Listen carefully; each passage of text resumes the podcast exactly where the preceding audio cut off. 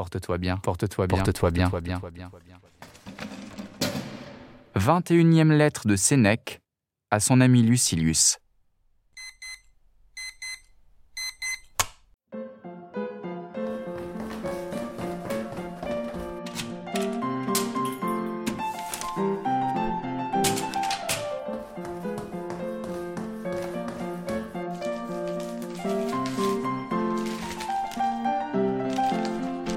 Cher Lucilius, tu as fort à faire, penses-tu, contre les obstacles dont parle ta lettre? Ta plus grande affaire est avec toi-même. C'est toi qui te fais obstacle. Incertain de ce que tu veux, tu sais mieux approuver ce qui est honorable que le suivre. Tu vois où réside la félicité, mais tu n'oses aller jusqu'à elle. Ce qui t'arrête, tu ne t'en rends pas bien compte. Je vais te le dire tu trouves grand le sacrifice que tu vas faire. Et quand tu t'es donné pour but la sécurité à laquelle tu es prêt de passer, tu es retenu par tout cet éclat d'une vie qui va recevoir tes adieux, comme si de là, tu devais tomber dans une obscure abjection. Erreur, Lucilius. De ta vie à la vie du sage, on ne peut que monter. La différence qu'il y a entre le brillant et la lumière, celle-ci ayant une source déterminée et qui lui est propre, alors que celui-là a un éclat d'emprunt, cette différence existe aussi entre la vie dont je parle et la tienne. Ce qui brille en la tienne, c'est du dehors qu'elle l'a reçu. La moindre interposition l'éclipse et l'obscurcit soudain. La vie du sage resplendit de ses seuls rayons. De tes études en sagesse, viendra ton vrai lustre, ton anoblissement. Rapportons ici un mot d'Épicure. Alors qu'il écrivait à Idoménée pour le ramener d'une vie extérieurement brillante vers une fidèle et solide gloire, il disait à ce ministre du pouvoir royal qui traitait de grandes affaires, Si c'est la gloire qui te touche, tu seras plus connu par ma correspondance que par toutes ces grandeurs que tu courtises et pour lesquels tu es courtisé. Et n'a-t-il pas dit vrai? Qui connaîtrait Idoménée si Épicure n'avait buriné ce nom dans ses lettres?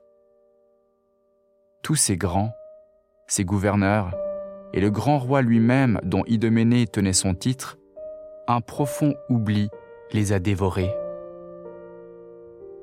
Les lettres de Cicéron empêchent que le nom d'Atticus périsse. Il n'aurait servi à rien à Atticus d'avoir eu pour gendre Agrippa, pour mari de sa petite fille Tibère, ou Drusus César pour arrière-petit-fils.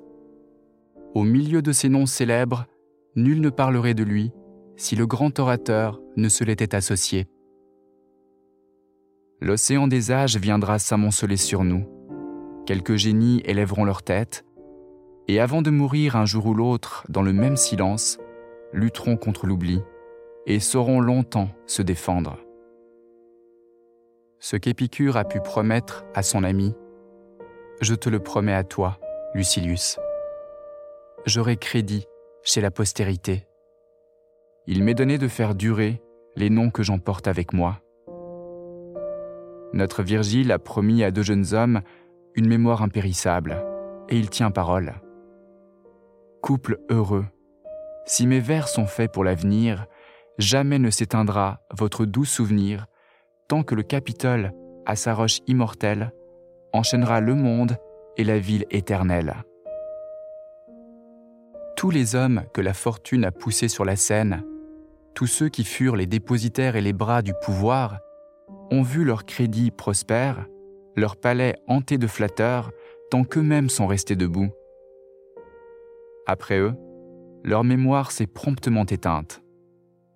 Mais le prestige du génie croît sans cesse, et non seulement on rend honneur à sa personne, mais on recueille aussi tout ce qui se rattache à sa mémoire.